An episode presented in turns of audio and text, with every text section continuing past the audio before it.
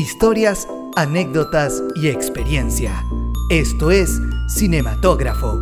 Conversaciones en Full HD y en tiempo real. Por Infinita y FM Tiempo. Cinematógrafo. Llega a ti en colaboración con cinechile.cl.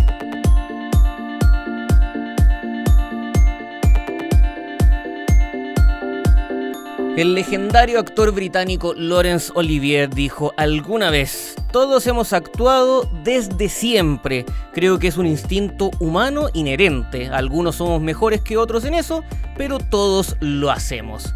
¿Cómo están todos? Bienvenidos, bienvenidas al quinto capítulo de Cinematógrafo, nuestro podcast acá de FM Tiempo y Radio Infinita, en donde eh, hacemos conversaciones relajadas de cine con grandes invitados todas las semanas y el de hoy día está realmente de lujo, pero antes de presentarlo, saludar a mi co-conductor Miguel Ortiz, sentado acá al lado mío, como siempre también a nuestro control Claudio Zapata y también director de este programa, y acá estoy yo, Matías de la Maza, quien les habla. Nuestro invitado del día de hoy es uno de los mejores actores que tenemos en el medio nacional. Ha protagonizado películas como El Chacal de Nahuel Toro, La Frontera, Subterra, tuvo un papel en Fuga y recientemente también en películas como Mr. Kaplan. Estamos hablando de Héctor Noguera que está acá sentado con nosotros. ¿Cómo estás, Héctor? ¿Qué tal? Muy bien, pues. Bienvenido al cinematógrafo. Ah, Sí. Muchas gracias por Un- la invitación. Un Muy gusto tenerte aquí, Héctor. La última vez que lo había visto ¿Sí? estaba de- vestido de obispo de Monseñor Supercasó.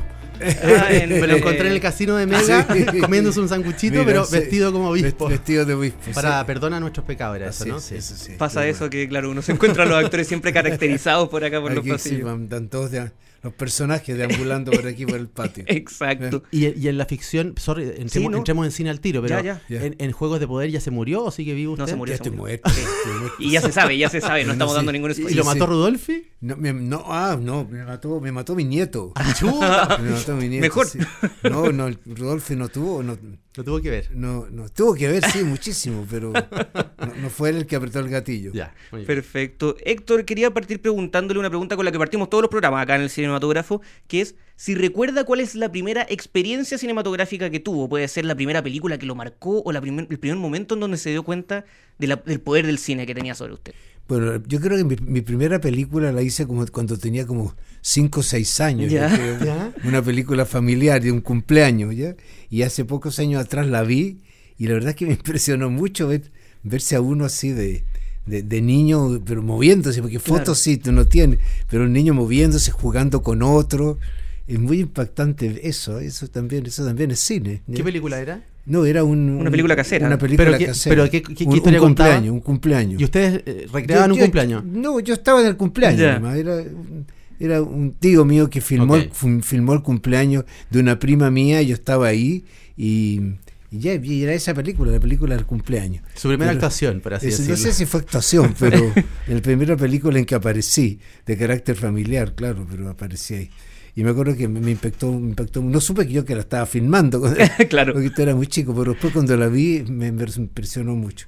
Y después, eh, yo creo que la primera película que hice así formalmente fue Deja que los perros ladren. Sí, 1961. En 1961 que dirigía por Naum Kramarenko. Mm. Y mm, esa eh, fue una película importante, esa fue una muy buena película además, Mm. yo creo, fue una excelente película, basada en una obra de teatro de Sergio Bodanovich, que se Mm. llamaba igual Deja que los perros ladren. Yo participé en la obra de teatro, estrené primero la obra de teatro, la obra de teatro fue muy, muy exitosa en el Teatro Camilo Enrique, era Mm. una producción del Teatro de la Universidad Católica, y ahí hacía yo el mismo papel, el joven que después hice en la película. Ya. Y mm, parece que la película, el único que quedó del elenco original del teatro fui yo, los otros fueron otros actores. Ya. Se escogió a otros actores.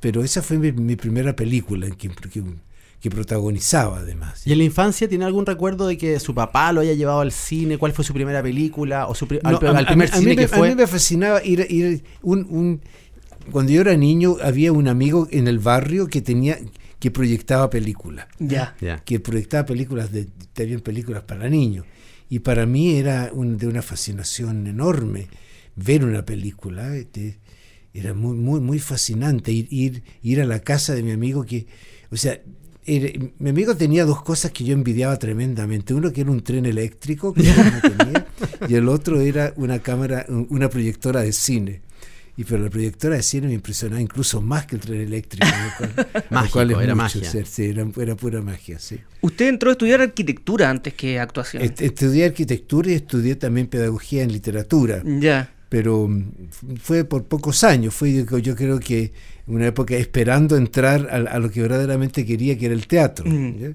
Era como un, un- un paso intermedio. sí.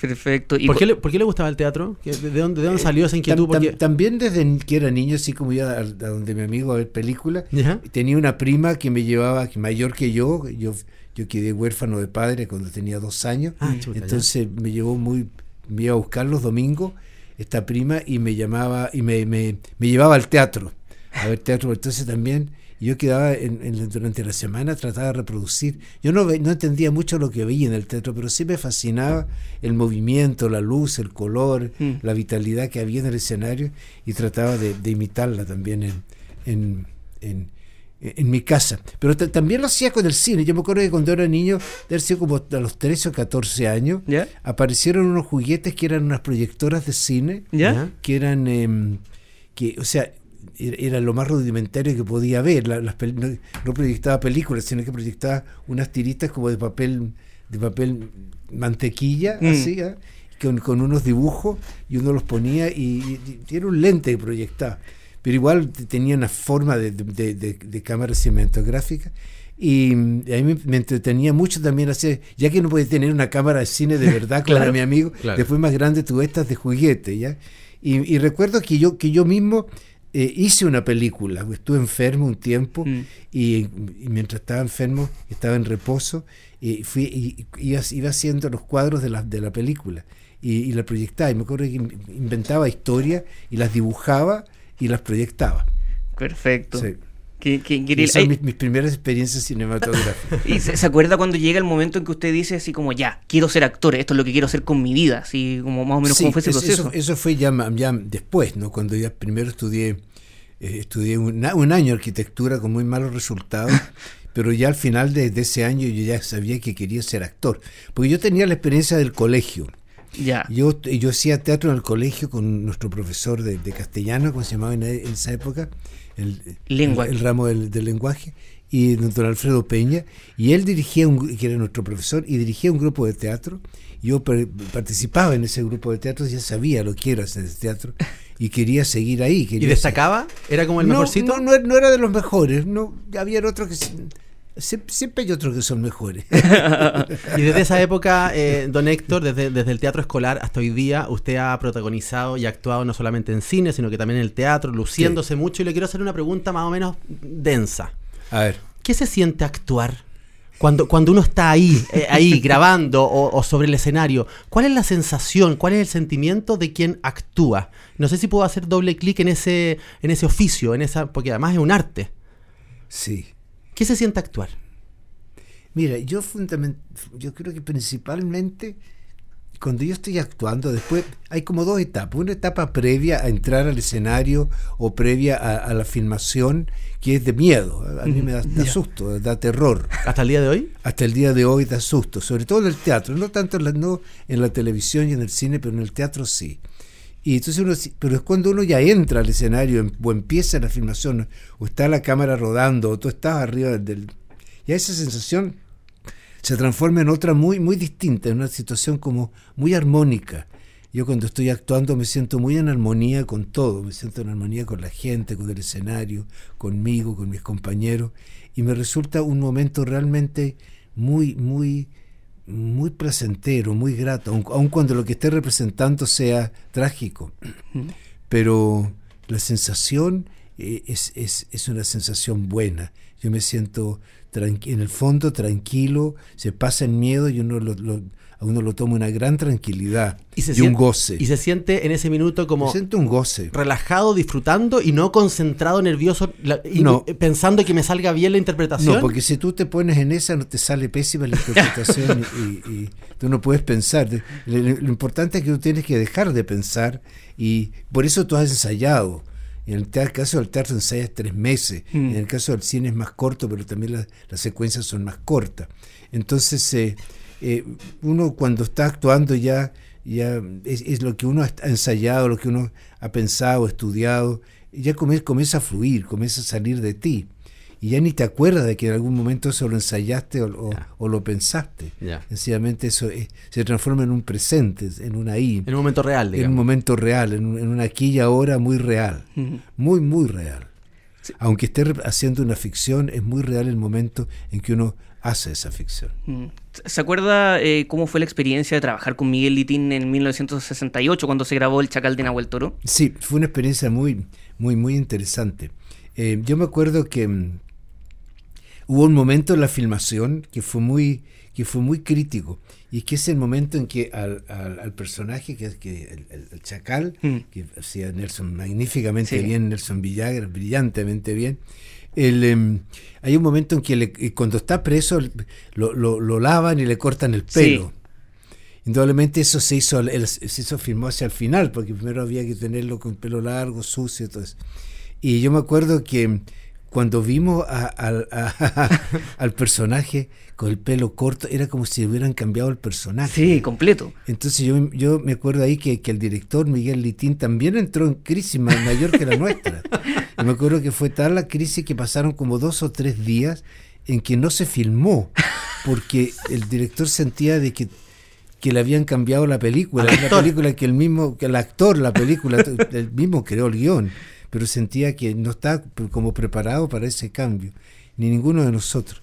Me acuerdo de eso que fue muy, muy, muy, muy lindo. Sí. ¿Sabía usted cuando estaba actuando en El Chacal que esa película se iba a transformar en el ícono que es hoy día? No, uno nunca sabe eso, por suerte no lo saben, porque si no dice que si no uno se pondría terriblemente nervioso Sí, claro. y irresponsable, digamos. No, es necesario cierto, cierto grado de irresponsabilidad. Si tú sabes eso, no, no Te paralizas. Te, te paraliza que has bloqueado completamente. Claro. Su personaje es eh, bastante relevante en esa película considerando que es el personaje que además representa la oportunidad de redención que tiene el, el personaje del Chacal. Y yo siempre me acuerdo de Sí. la escena final del Chacal de Nahuel Toro con Sí. eh, Héctor Noguera gritando enardecido asesinos cuando, spoiler, matan al personaje de Nelson Villagra. Sí, sí. Eh, ¿Se acuerda de esa escena? Sí, claro que me acuerdo, me acuerdo de todas las escenas, Ah. sí, por supuesto. Me acuerdo de la filmación en, en, en la cárcel, la del, del fusilamiento, fue muy, lo hicimos, trabajamos toda una noche en eso, muy, muy impactante, sí. Sí. La, la frontera, ¿cómo fue trabajar con, con la Raín? También, ¿no? Fue muy, muy grato, también, también un personaje interesante y tenía que adquirir un acento, tenía que, Mm. una, una escena era en inglés, otra tenía que hacer un acento y era una película realmente hacer, era un proyecto que uno se comprometía mucho también, igual que con el Chacal. Había un compromiso por el tema. El Chacal, el caso de la pena de muerte, era un Sí. tema im- importante. Y en el, el- y el caso de, de- de- de- también de la película La Raín también era, era, era el, el, el exilio, ¿no es cierto? Era, eh, estaba tratado temas que en ese momento eran muy, muy importantes de tratar. Entonces eso crea un compromiso del actor y hace que uno se sienta mucho más cómodo todavía trabajando. Si te- la película responde a algo que tú piensas, que tú quieres transmitir. Mm. ¿Nunca le han picado las manos, don, don Héctor? Usted es actor de cine y teatro eh, y director de teatro también. Eh, ¿Nunca le han picado las ma- manos por dirigir cine? Sí, muchas veces. ¿Y? Pero no, no- no me ha llegado la oportunidad, parece que ya pasó ya. ¿Sí? ¿Y tiene algún Sí. proyecto en carpeta? Ya, No, ya pasó la vieja. No, te- sé, no, sé si habrá pasado. Yo quiero pensar que no ha pasado. todavía. Dirigido por Pero que- Héctor sí. Noguera. Sería bueno. mira, ahora que tú lo dices, capaz que esto prenda. Ojalá, Y alguien y que alguien diga, ¿y por qué no? La primera película Oye, de Tito, ¿qué te parece si dirige una película? Ya, No pero, puede pasar. pero no es porque no quiera, sino que porque no no, es se han porque dado. no quiere, porque no se ha dado, no se ha dado la, la, la oportunidad. Sí. El- Es curioso, con una trayectoria tan Sí, larga, sí. Se, se le debió haber dado la posibilidad en algún minuto, Sí, pero hasta me, ahora... me- gustaría A ver si surge feliz. ahora, a ver si Sí, surge ahora. Vamos a ver. Y ustedes de los actores, porque hay muchos actores que dicen que, claro, cuando están en una película se fijan muchísimo en lo que hace todo el equipo técnico, director, director de fotografía. También era así, como que hacía preguntas, se fijaba en lo que estaban haciendo sus directores. A mí me, me- a mí lo del cine me- gusta mucho en el cine la artesanía que tiene el cine ¿eh? es una artesanía tan fina tan tan tan, tan fina ¿no? el, el maquillaje el, el vestuario los efectos cinematográficos son tan finos son tan sobre todo cuando cuando, cuando hay artesanía en eso ya Es- Mm. es, muy lindo eso del cine Le quiero preguntar por una película más reciente que usted hizo, que además fue una experiencia internacional, que fue la película Mr. Kaplan, una película Sí. uruguaya de 2014, Mm. donde interpretaba a este suerte de Quijote moderno, Sí. Un eh, hombre judío que eh, se obsesiona con la posibilidad de que haya encontrado un ex criminal de guerra nazi. Eh, ¿Cómo fue también actuar en esta película que no solo se hizo en Chile, sino que fue una experiencia internacional? Bueno, esa fue de la una, una, de, una de las sorpresas así lindas que tuve. Un día estaba, estaba en mi casa y, y suena el teléfono y, me habla un señor que dice que se llama Álvaro Brechner, que Sí. yo no había escuchado nunca, y me dice que tiene un proyecto de, un- de una película para hacer conmigo y que mm, me va a mandar el guion. Y an- antes de preguntarme si quiero o no quiero, me dijo, le voy a mandar un guion, te voy a mandar el, el- y, y la película que hice anteriormente. Si te gusta eso, hablamos después. Entonces, recibí el guion, recibí la película, me gustaron mucho las dos cosas y le contesté que sí, que me gustaba mucho y ahí empezamos a la posibilidad. Ahora, para mí era, era, era un desafío muy grande eso, porque el personaje, si bien es, es, es un judío, pero es un judío uruguayo. Sí, claro. Entonces, por lo tanto, tenía que ser hablado en Uruguay. Uruguayo, que no es lo mismo que argentino por lo demás. Que no es lo mismo que argentino. ¿Cómo habla lo uruguayo? No, aquí ya no me sale. Ya se fue, ya se fue. no, Pero porque- alguna de las líneas No, del- porque después me escuchan uruguayo ni, ni, la- ni cerca. No, ni- ni cerca, no, no. No, pero la película sí, la película pasó bien. Pasó muy bien, increíblemente bien, porque no encontré a nadie, ni en la prensa, ni, ni uruguayos que me dijeran que, que, que habían Ya. falla en el acento. Entonces, pero, pero eso para mí era muy difícil. Además me decían que, me dijo también el director que habían, um, que estaban también, había un casting con dos argentinos más. eh, Estaba en un casting con dos argentinos. Y dije yo, pero van a ganar los argentinos porque, bueno, por muchas razones, porque el mercado argentino es grande Sí. Claro. y porque además la cercanía del, del, del, del acento. Pero para gran sorpresa mía, vino para acá Brechner, estuvo en Chile, pasó tres días conmigo, estuvimos, él me siguió para donde yo andaba y finalmente eh, me dijo que yo tenía el papel. Y así que bueno, y la verdad es que no me costó tanto el acento. Él me dijo, bueno, si quieres tomar clases, no. pero la verdad es que tuve que ir allá a, a- a Montevideo en dos, en dos oportunidades para colaborar con el resto del casting. Y ahí comencé sencillamente a imitar, tratar de parecerme lo más posible y me lancé al agua al tiro. Mimetizarse. a mimetizarse lo más pronto, sin, sin, sin, sin retardarme en nada. Y de a poquito me di cuenta que podía hacerlo, que, que no llamaba la atención, así que me fui introduciendo en el acento. Y claro, la película tuvo premio importante. Sí, sacamos, para usted, por lo demás. Sacamos, sí, saqué, saqué el premio de mejor actor junto con, con, con mi compañero. Con Mejor Néstor. actor uruguayo. Mejor, mejor actor uruguayo también sacamos en Biarritz, sacamos en, en el Festival Habana de Nueva York, en, en- fueron tre- tres premios internacionales importantes, sí. ¿Tiene la sensación usted de que esa película pegó más, más afuera que acá en Chile? O sea que en Chile apenas se supo. ¿Y qué pasó? película. ¿Por qué no? Ese es el gran misterio, uno nunca sabe. Y fue muy, muy raro porque eh, como yo soy una persona conocida en Chile, Sí. los productores de películas estaban seguros que en Chile Claro. iba a ser, iba a tener mucho, mucho, mucho público. Lo tuvo mucho en Argentina, tuvo muchas semanas, bueno, en Montevideo desde luego, muchas semanas. Y también muchas semanas en Buenos Aires, en Río, en, en- en- otros países también de Latinoamérica. Y en Chile se dieron dos o tres cines a horarios que no, que no va nadie, en cines que tampoco son los cines más comerciales, Mm. en, ningún grupo grupo de salas, sino que eran salas aisladas. Y, y no fue, fue, fue imposible, ¿ah? no, no hubo ningún interés en darla. Eh, ¿Hay alguna plataforma hoy día donde se pueda ver? ¿Dónde- Sí. Si uno quiere verla, estará en, Sí, en, en la web que recomendamos el otro día, esta suerte de Netflix del Consejo de la Cultura. No, ¿No? La, no, la busqué ahí y no está. no, Tampoco. no. pero, pero debe estar, no sé, en Google, no sé dónde. En, en- hay una plataforma argentina en donde está, la encontré, que se llama Ya. Qubit, pero no tiene acceso a Chile en Ah, este momento. pucha, pucha. Sí. Lástima. Aprovechándome, don Héctor, de esto, de que, de que, de que en Chile una película con un actor eh, de, de su talla no pegue tanto No. como hacia afuera. No pegó nada, Usted, no, es igual, igual escu- escu- en su minuto escuchamos Por lo menos yo cuando Héctor Sí. Noguera hizo Mr. Calván escuché de la película porque Sí. además, bueno, yo soy periodista y trabajaba en diario, entonces uno cubría generalmente cultura. Pero tiene usted un ojo crítico, no sé si de la forma en que se distribuyen las películas o y lo conecto con la financiación del cine, cómo se financia hoy día el cine chileno. Eh, hace algunas semanas hablamos de esto del Banco Estado que, que se resta. Bueno, es una lástima. ¿Cuál es su visión de, de- de- de cómo se financia y se Es- distribuye el es- cine chileno? Yo, yo veo que el, el financiamiento del, del cine, pero en toda Latinoamérica, no solamente en Chile, ¿eh? Ya.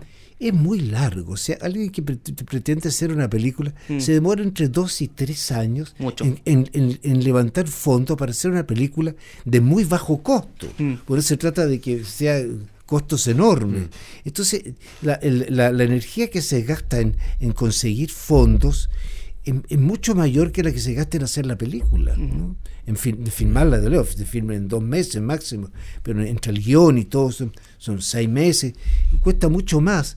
Y yo creo que eso, eso es muy malo. Yo creo que debiera haber un sistema un poquito más, más, más flexible, más, más, más- No puede ser que una persona pase dos años y más de- en, en ver una película, porque en dos años puede pasar muchas cosas. Eh, lo que es una muy buena idea, el, en, no sé, en, en el año, en un año determinado, dos años después ese tema Mm. ya puede parecer irrelevante. Eso es. ¿no?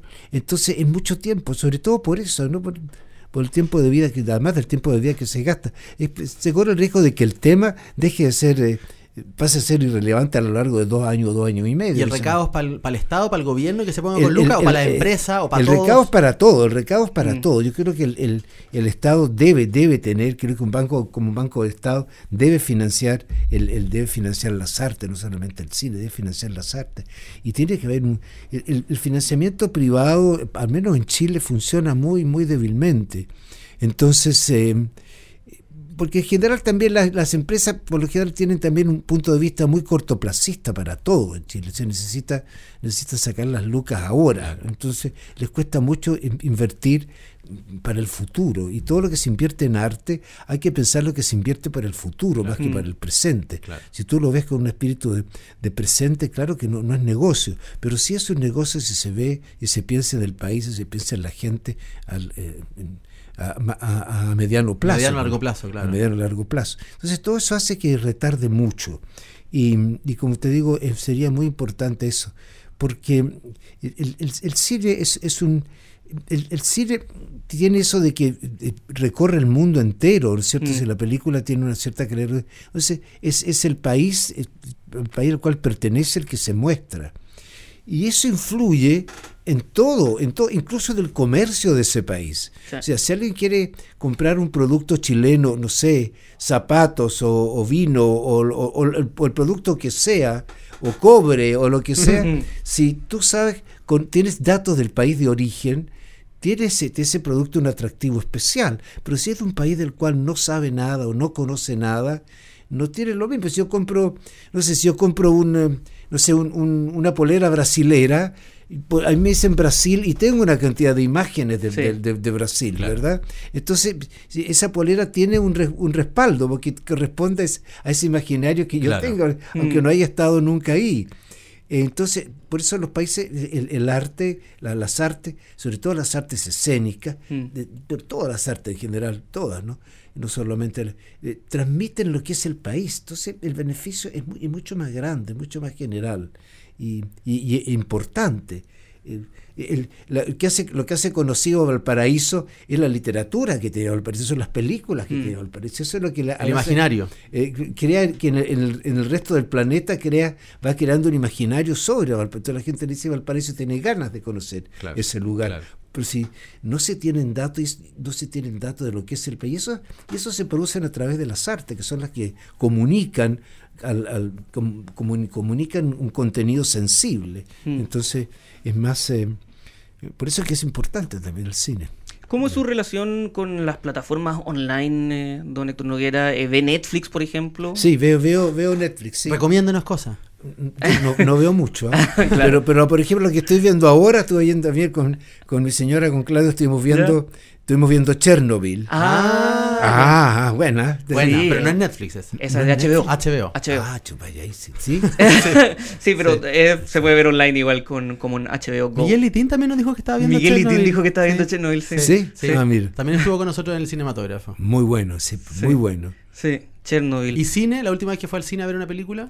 Eh, fu- fui, ayer precisamente, fui a ver la película de Andrés Wood, Araña. Araña, sí, que me pareció muy importante, muy, muy interesante. Creo que hay, que hay que verla también. Está Sí. buena. Nosotros Sí. también fuimos a Sí, a hay verla. que verlo, sí. ¿Le, le pasa cuando va al cine? ¿Le, le gusta todavía ir al cine? O hay veces, a mí me pasa a veces cuando voy al cine actualmente, que siento que la gente habla mucho. Como que se perdió un poco eso del silencio en el cine, como que la gente habla. Eh, cuando fui ayer hablaba mucho. Sí. Y meten mucho cuando comen, cuando hablan, parece que com- yo no sé, Oh, parece, también es mañoso con las cabritas. la- la- sí, pues, además que hablan con la boca llena, entonces entonces es muy es doblemente desagradable. ¿No compra cabritos? No, yo no compro cabritas. Se las compran. Me, me las compran. Sí. Oiga, la última vez que lo, que lo vi en rigor no fue en el casino de Mega disfrazado o vestido, como dicen los actores, no, no son disfraces, No, vestuario, no, sí, de obispo, sino que lo vi vestido de Ángel Mercader en el Museo de Cera de las Condes. Me llamó la atención porque después de visitar el museo me quedé conversando con el alcalde, Joaquín Lavín, y él me explicó que usted, y aquí no, usted podrá decir si es verdad o no, que usted pidió que, ok, pongan una estatua mía, pero quiero aparecer como Ángel Mercader el 2003. Y le quiero preguntar por qué, si es que esta historia es cierta, ¿por qué eligió a ese personaje para quedar inmortalizado? ¿Tanto lo marcó o siente que era su época en que se veía más mino? A ver, veamos, a ver, veamos. Vamos por partes. Dale, dale, porque dale. hay muchas deseveraciones tuyas. O sea, una, eh, a ver, por, partamos por cuál. Una, yo no pedí hacer ese personaje. Y primero, nunca me hicieron una estatua. Una, un- una reproducción de un museo de cera no es una estatua. escultura. Eh, Tampoco es escultura. No sé, no sé qué, cómo se llamará aquello. Un monigote. ta- puede ser muy poco expresativo eso, ¿verdad? Pero no es una estatua. Una reproducción. Una reproducción. Ahí va a ver Una, una estatua, no sé, será Bernardo Higgins, tiene una estatua. Claro. También la en- tiene, también la tiene. tam- También está- Esa además tiene una estatua. No, lo mío no es una estatua, es una imagen de cera, de un museo de cera. Yo no pedí el personaje, eso lo, pedí- lo pedí eh, sencillamente quienes, eh, los, los que crearon el proyecto hacer el Museo de Cera, ellos escogieron hacer ese, ese personaje Ok. mío porque ellos estimaron que era el que más, eh, el que más estaba en la, en la mente, en la mente de la gente Es más icónico. el más icónico. Es, esa es la- entonces, eso, por eso lo, lo escogieron ellos. Ya. Pero no, no lo escogí pa- para nada. Yo, ¿Cuál hubiera escogido usted? Eh, quizá habría escogido el mismo. Yo pensé que me iba a elegir otro. po. No, pues Ah, yo, ok. pero, pero no lo escogí yo. Bien elegido, Si me hubiesen preguntado, sí, yo creo que está bien, porque me parece que el que más es el que más yo escucho en la calle todavía. Ya. Mm. Estaba más flaco en esa época, no tenía tanta cana, con todo No tenía tanta cana, no. Sí. Pero yo también estaba más flaco hace 15 No, años por eso. con Miguel Ortiz. No, por eso yo le preguntaba por el tema de la vanidad, que a lo mejor había elegido el 2003 para quedar más estilizado, digamos. ¿No? No hay que ver. Mira. Y espérese, ¿y se fue a ver o no? No, no me he ido a ver. ¿Iba a ir? No, ¿No? Una No. selfie consigo mismo. no, no quiero ¿No? pasar, no quiero pasar por esa experiencia. No, no, no. Yo, yo no sé si me, me, me iría a ver No, tampoco. no, es como eh, sí. representado en cera. Además, Sí. yo tengo un hermano gemelo, como que. Claro, Es- sería un- pu- Puedo ver a otra Sí. persona igual a Ahora, eh, yendo un poco más a- a- eh, al fondo de- del personaje de Ángel Mercader, fue un personaje que usted en su carrera como actor, efectivamente, más allá de la fama que alcanzó y del reconocimiento público y de la del fanatismo que generó esa teleserie en su minuto, a usted, en términos actorales, ¿le significó un cambio, un antes y un después? no sé si un antes y un después, para mí es, un- es un- es una etapa, es parte de mi proceso de actor. Mm. No es que antes haya sido una persona y después fuera otra. No, eso no. Fue un, un trabajo que sí tuvo mucha respuesta de público y eso es, Mm. es- es- es muy importante. Y, pero no, no podía hablar de antes y un después. Sí, para mí es un trabajo. También no, cuando, lo hice, cuando lo hice nunca supe que iba a tener esta, ninguno de nosotros, Mm. el que tuviera esta trascendencia. Lo que sí, yo cuando pienso en, en- en Macho, lo que me alegro es, es la audacia que, tuvo que tuvo en ese momento el canal y quienes, quienes produjeron, el, el, eh, quienes idearon la, la Mm. teleserie, Verónica Saquel, ¿verdad? Que fue la Mm, que sí. concibió este, esta, esta teleserie, que se hayan atrevido a hacer una teleserie que está protagonizada por ocho hombres. Claro. Eso es un riesgo, porque realmente siempre está protagonizado por una pareja que es una pareja Claro, sí. romántica. Claro. Y aquí, digamos, la- los romances son secundarios, lo que realmente son protagónicos es la relación de siete hijos con un padre. Mm. Y que se haya tenido el, el- el- el valor de hacerlo, el correr el riesgo de hacer eso. Es muy probable que si tú cuente, contar algo similar ahora dijeron, no, ¿cómo vamos a hacer una teleserie con puros hombres? ¿Te fijas? Claro. Eh, con- o que los romances sean secundarios. Entonces, eh, me parece que yo felicito a los que corrieron el riesgo por hacerlo. Y valió la pena, valió la pena. Yo creo que cada vez creo que se corren menos riesgos Mm. en, en ele- en elegir los temas. Se busca cada vez más lo que, lo que se piensa que va a pegar. Ahora están de moda los remakes. Está- están de moda los remakes. Volver a hacer la misma historia. Por ejemplo, El Rey León lo vimos en el 94 y era de Sí. nuevo con, con Sí. nueva tecnología. Sí. Eh, usted felicita en el fondo la, la originalidad de atreverse a un guion propio, Es- nuevo, exactamente, apostar. Exactamente. Y a nivel de cine, don Héctor, ¿hay algún papel que se le haya quedado así como en su cabeza diciendo estoy particularmente orgulloso de esta película o de haber estado en esta película? La, la verdad es que eso me pasa con Mr. Kaplan. Ya. Sí. Sí. Sí. Sí, hizo- y también con otra película que fue la primera que hice, que es que se deja que los, perros ladren también. Sí, creo que fue una, una muy buena película. Sí. Excelente. Es- esa sí que, ahí sí que tienes tú un papel que me puede marcar un antes y un Ya. después, deja que los perros ladren. Ya. Porque con Deja que los perros ladren, em, por, el, por el éxito que tuvo, yo, yo era muy joven en ese momento, entonces claro, cuando uno es muy joven te, te marcan mucho las cosas, por lo mismo. Entonces esa fue una, un- una, una película que... em, de ahí surgieron las fotonovelas, por ejemplo. ¿eh? Después surgió la, la- la televisión, poco después. Entonces eso sí fue un momento importante para mí. Una inflexión. Una inflexión, exacto. Ahora va a seguir con algunos proyectos en el teatro en este, en este año. ¿Nos puede Sí. contar un poquito sobre lo que se viene para Héctor Noguera? A ver, lo, lo más próximo ahora es que se estrena el día 3 de septiembre ¿Mm? en el GAM una obra que yo dirijo que se llama Bru. Ya. Bru es, un- es, un- es, un- es una obra de carácter documental sobre Roser Bru, que es una pintora eh, muy, muy conocida, una pintora que, que, eh, em, em, que llegó desde, desde, desde España, de- huyendo del- de, la, de la guerra civil española en el Winnipeg, ¿Ya? y que armó un- una familia acá, de la cual yo soy muy amigo, y su, su nieta, su nieta Amalá Saint-Pierre, esta, hizo un- un- una obra en base a los recuerdos de su abuela. Y que usted ahí- dirige. Yo dirijo. No yo actúa. No actúa. Ah, entonces no voy a ir a él. Yo lo quiero ver actuar.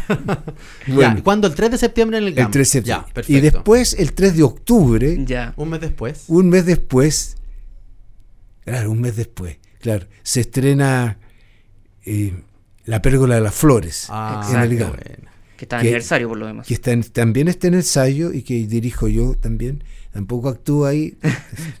¿Es de los directores Mateos en el teatro? ¿Está siempre en todas las funciones ahí detrás por si Sí. pasa algo? ¿O está en su casa? No, no. Ya. Trato, trato de estar en la función. No sé que tengo otro compromiso, pero trato de estar ahí en, en la función. Sale de yoga y se va a... y, me, y me- y me voy al teatro. Sí, entonces sí voy. Y también hay una, una gira por comunas que se va a hacer durante el mes de octubre con una obra creada por mí en la que ahí sí actúo, que se llama em, De Quijano a Quijote. Ah, que Que estuvo en Santiago que- a mil. que estuvo en Santiago Mil, que es una versión mía del Quijote, que es un, es un trabajo sobre el cual yo he trabajado durante muchos años. Y ahí el un Quijote de trabajo usted. sobre el cual he trabajado, ¿qué te parece esa frase? Y ahí el, el Quijote de usted. ¿Ah? Usted- Ahí el Quijote soy yo. Que tiene, sí. un, tiene un, un look medio quijo- Un- un quijotesco usted, ¿no? porque- Sí, esa, sí. esa ceja rebelde. Las así. ce- sí, las cejas paradas puede ser. ¿eh? Antes de cerrar la conversación, ¿qué tan importante, yo sé que en su vida, eh, el, la, el el entrenamiento físico, ¿cierto? Usted es, un- es yogi, le gusta mucho el yoga. Eh, ¿qué, qué tiene que ver eso o cómo conecta eso con el ser un buen actor? Eh, eh, ¿Tiene mucho que ver o no tiene tanto Yo creo que tiene mucho que ver. Creo que en general el, el- el ejercicio físico tiene que ver. Creo que la, la actuación es un, es, un, es un trabajo físico, fundamentalmente. Claro. ¿verdad? El- es, entonces es importante que tú tengas un- un- una corporalidad. Yo hago, hago natación, hago yoga, hago ahora estoy haciendo más gimnasia que, que, que, que- que yoga, pero, pero he hecho todo. Y, pero creo que es, es importante la, la corporalidad. Si uno trabaja con el cuerpo arriba del escenario, eso es lo que está. Y no se trata de que uno tenga que hacer acrobacia, sino que el, el- el- el- el personaje es, es, un- es una construcción física. Lo que también. pasa se lo pregunto porque uno siempre asocia a los actores, Mm. sobre todo los más jóvenes, que son buenos para el carrete. Y usted siempre ha destacado por ser bueno para eh, ser ordenado, estar siempre bien entrenado, siempre haciendo deporte. Entonces, como no sé si los, si- si- cómo ve usted a los actores más jóvenes, si se preocupan de ese lado. Yo creo que los actores jóvenes se preocupan de eso. ¿Sí, también? Sí. Ya. Yo creo que los actores jóvenes son yo los, los que yo conozco y, y los que veo que, que, que- que- triunfan en el, en- en el teatro, en el cine, en la televisión, yo los encuentro súper ordenados, la Ya. verdad. No le, Muy- no le tocaba a alguno carretero. Seguramente también los hay. también los hay. Como usted me imagino en la juventud, ¿no? Sí, sí. No, no, no fui, nunca fui muy carretero. Ya, ok. No, le vamos no. a creer. Sí, la verdad que sí, la verdad que no, no, no. Pero son súper, son, yo lo encuentro súper Mateo. Hay muchos que son muy, muy talentosos y muy, tremendamente responsables. ¿sí? Perfecto, don Héctor Noguera, ha sido un gusto tenerlo acá en el cinematógrafo, lo hemos pasado muy bien conversando con usted. Yo también. Muchas gracias. Que estén muy bien todos, nos reencontramos en un nuevo cinematógrafo. Chao, chao. Chao, chao. Esto fue Cinematógrafo. Historias, anécdotas y experiencia. Conversaciones en Full HD y en tiempo real. Por FM Tiempo y Radio Infinita. Cinematógrafo llega a ti en colaboración con cinechile.cl.